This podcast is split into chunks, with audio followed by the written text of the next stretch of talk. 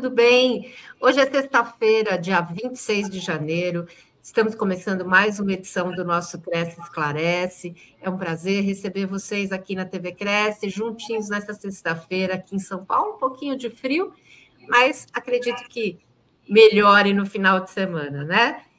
Nosso tema hoje do programa é locação de imóveis para corretores, proprietários e inquilinos nós vamos falar de um assunto que é de grande importância no dia a dia de vocês, corretores, né? Nossos convidados de hoje são Luiz Felipe Arcângelo, que é especialista em direito imobiliário, e João Carlos Borda, que é jornalista, meu colega. Bom dia a vocês, tudo bem? Bom dia, Sônia, tudo ótimo. Muito obrigado por mais essa oportunidade. Sônia, agradece. bom dia. Muito obrigado bom também. Dia. A gente agradece muito a disponibilidade de vocês, porque a gente sabe que vai ser uma boa troca de conhecimento aqui. Vocês são especialistas no, no assunto e a gente vai falar aqui de um tema que realmente é muito importante para o corretor, né? Então vamos começar com, com o Luiz Felipe. É, Luiz, o locador ele pode pedir o imóvel a qualquer tempo? É, em qual situação que ele pode pedir o imóvel? Essa é uma ótima pergunta, né, Sônia? Porque é o início de tudo quando a gente trata de uma, de uma administração em uma imobiliária, né, numa locação através do proprietário. Por quê? É, em se tratando de contratos residenciais, e grande parte dos contratos que geram muitos, muitas dúvidas são os contratos residenciais, por que, que as imobiliárias e os, os proprietários fazem os seus contratos por 30 meses? Para que no término desse contrato de 30 meses, o locador possa pedir o imóvel sem motivo, pelo simples fato de ele querer o imóvel de volta. Ah, ele quer o imóvel de volta, daí é o que a gente chama de denúncia motivada ou denúncia vazia, né? Então, quando se trata desses contratos de 30 meses, este é o motivo dos locadores das imobiliárias fazerem esses contratos. Mas durante o prazo dos 30 meses, Sônia, o locador não pode pedir o imóvel, pela estabilidade que a lei dá ao locatário para permanecer naquele imóvel, salvo em algumas hipóteses como inadimplência, né, falta de pagamento, infração contratual ou se o imóvel for vendido durante a locação. Daí o adquirente que vai poder pedir o imóvel e não o locador.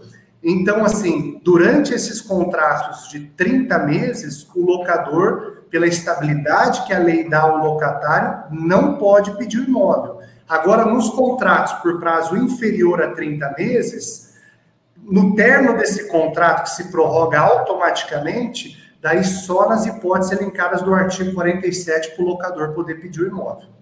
Mas, Luiz, por exemplo, o locador realmente precisar do imóvel, é, aconteceu uma emergência, vamos dizer, é, existe a hipótese de ele pagar uma multa e pedir o imóvel ou não? É, é totalmente fora essa condição.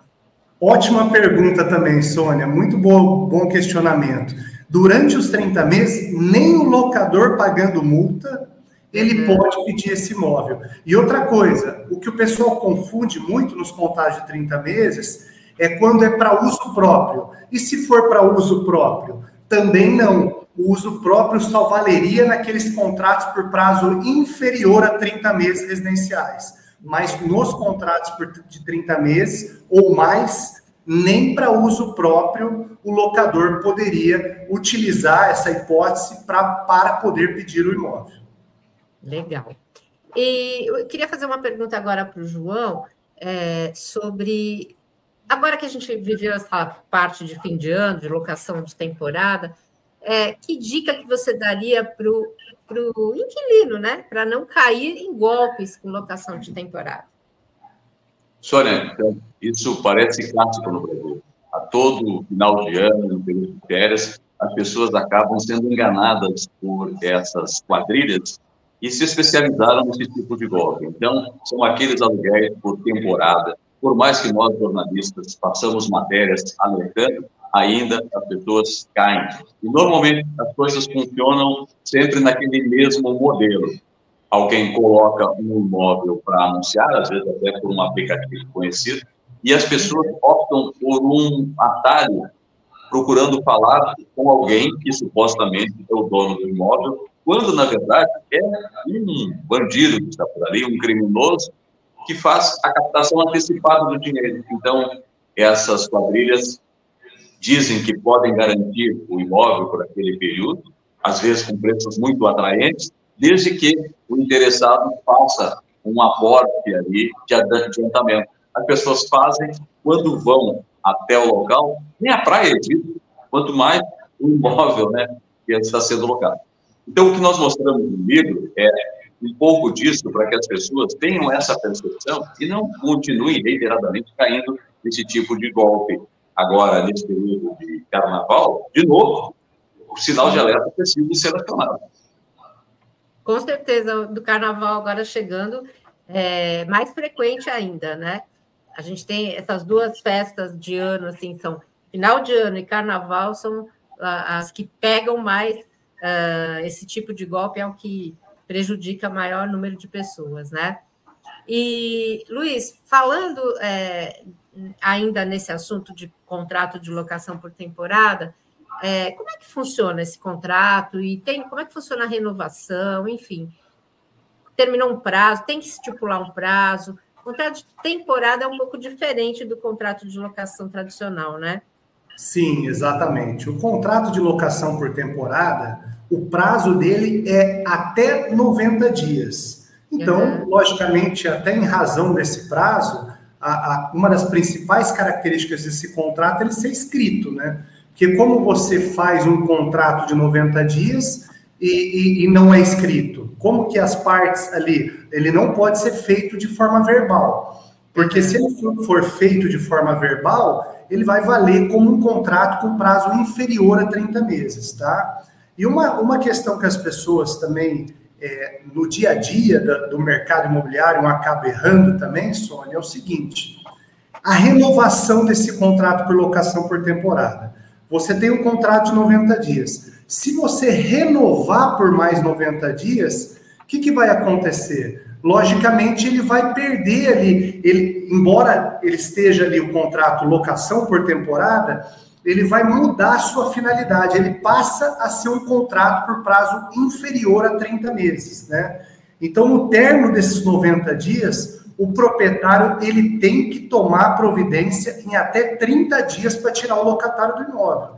Sob pena de ele não, não ali causar nenhuma objeção, não fazer nada contra esse locatário, a locação vai seguir. Mas daí o locador só vai poder pedir o imóvel depois de 30 meses. Então, assim, a locação por temporada é até 90 dias e não cabe renovação nesse tipo de contrato. Há alguma questão de relativização nesses contratos? Sim, mas nós temos que analisar ali é, o caso em concreto, porque são casos de tratamento de saúde e, logicamente, que acaba parando no judiciário, né? Porque muitas vezes o tratamento ele não se encerra em 90 dias e a pessoa busca o judiciário para ter a renovação para poder finalizar aquele tratamento. Mas a regra desse contrato de locação por temporada são os 90 dias.